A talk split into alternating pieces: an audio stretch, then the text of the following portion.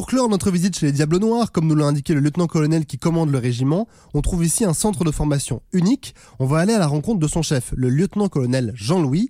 Bonjour mon colonel, vous êtes le chef du centre de formation des drones de l'armée de terre.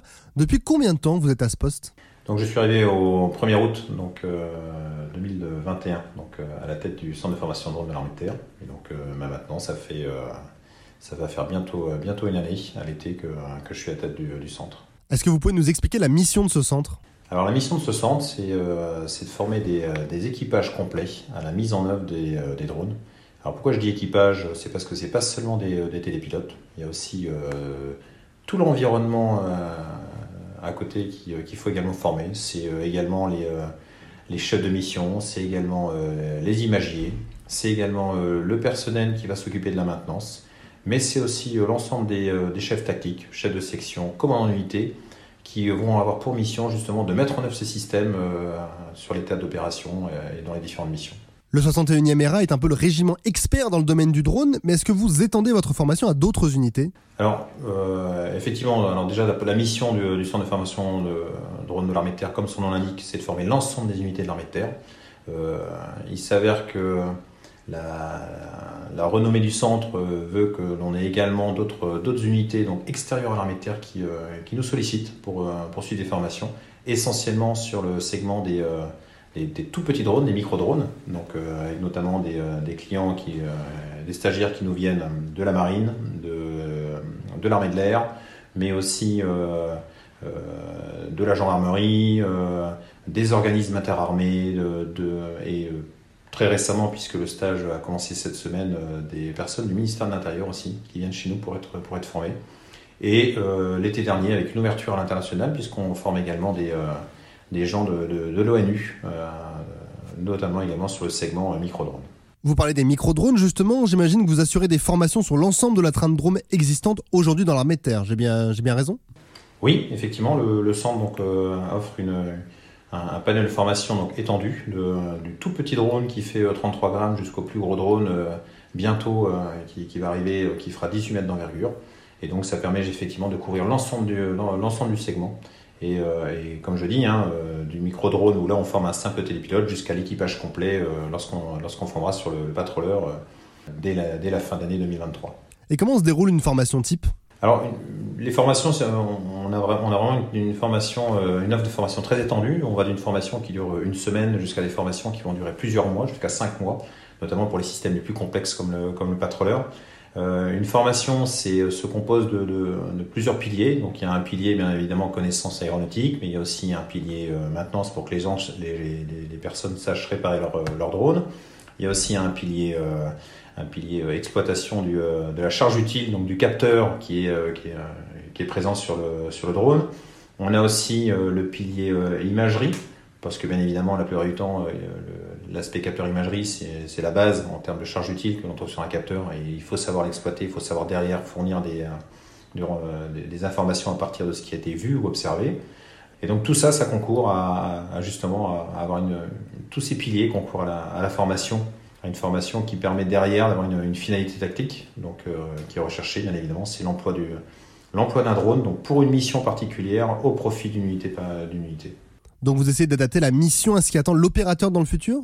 Oui, donc il y a déjà donc, effectivement une formation adaptée au système, parce que vous vous rendez bien compte qu'en fonction d'un petit système qui fait 33 grammes ou d'un gros système qui fait une tonne 2, euh, on n'est pas du tout sur le même niveau de complexité. Donc derrière, bien évidemment, il y a, de, il y a, des, euh, il y a des compétences particulières à acquérir. C'est pour ça que pour certains, si je prends les tout petits drones, on est sur des formations, ce qu'on appelle des, formations d'adaptation, qui permettent à la personne d'avoir une compétence supplémentaire par rapport à un premier métier.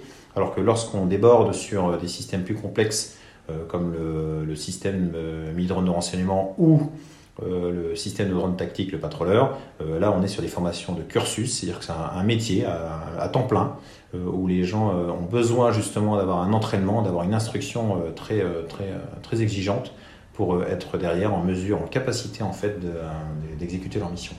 Et qu'est-ce qui différencie un télépilote dans le civil d'un télépilote militaire? Au-delà de la, au-delà, je dirais, de, la complexité du système, c'est euh, euh, l'exigence opérationnelle, la finalité tactique. C'est euh, la formation que l'on délivre à nos, à, nos, équipages ou à nos télépilotes vise bien justement cette finalité tactique. C'est fournir à, la personne, au stagiaire, tous les éléments qui lui permettent de mettre en œuvre son drone dans un environnement maîtrisé. Et j'insiste sur cet aspect environnement maîtrisé parce que c'est pas uniquement j'allume mon drone je le mets en œuvre et euh, derrière je, le fais voler. C'est je m'assure que euh, la mise en œuvre de mon drone tienne compte de tout, de tout l'environnement dans lequel il va, il va s'engager, que ce soit la présence d'hélicoptères, que ce soit la présence d'autres aéronefs, que ce soit la présence d'éléments euh, d'artillerie ou autres, qui font que voilà, je, mon, mon drone n'est pas une contrainte pour les autres, mais eh bien, apporte bien une plus-value à l'unité qui en bénéficiera. Comment vous intégrez les défis de la place du drone dans les opérations militaires au sein de votre formation?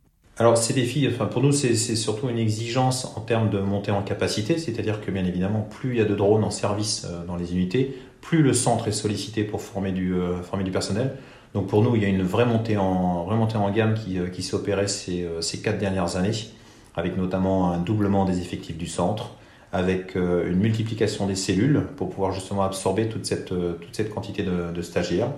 Et derrière également bah, une, euh, une, adaptation pour euh, justement bah, pouvoir euh, systématiquement être, en, être, en capacité, être en capacité de, de, former sur les nouveaux systèmes, parce qu'en fait on se rend bien compte que année après année de nouveaux systèmes arrivent, qui exigent derrière des nouvelles, des nouvelles, des nouvelles formations de la part, de la part des industriels, pour que justement bah, derrière on puisse être en mesure de les, les délivrer à notre tour à l'ensemble des régiments.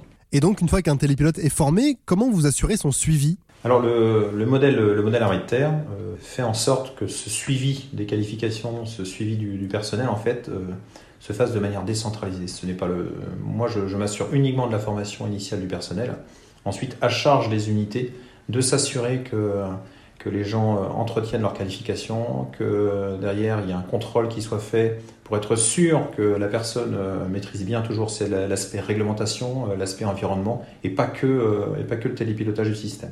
Donc tout ça, ça, fait l'objet de directives qui sont qui sont diffusées et qui sont applicables par l'ensemble des unités. Mais c'est bien cet aspect décentralisé et donc sous la responsabilité du commandement qui, qui, qui prévaut.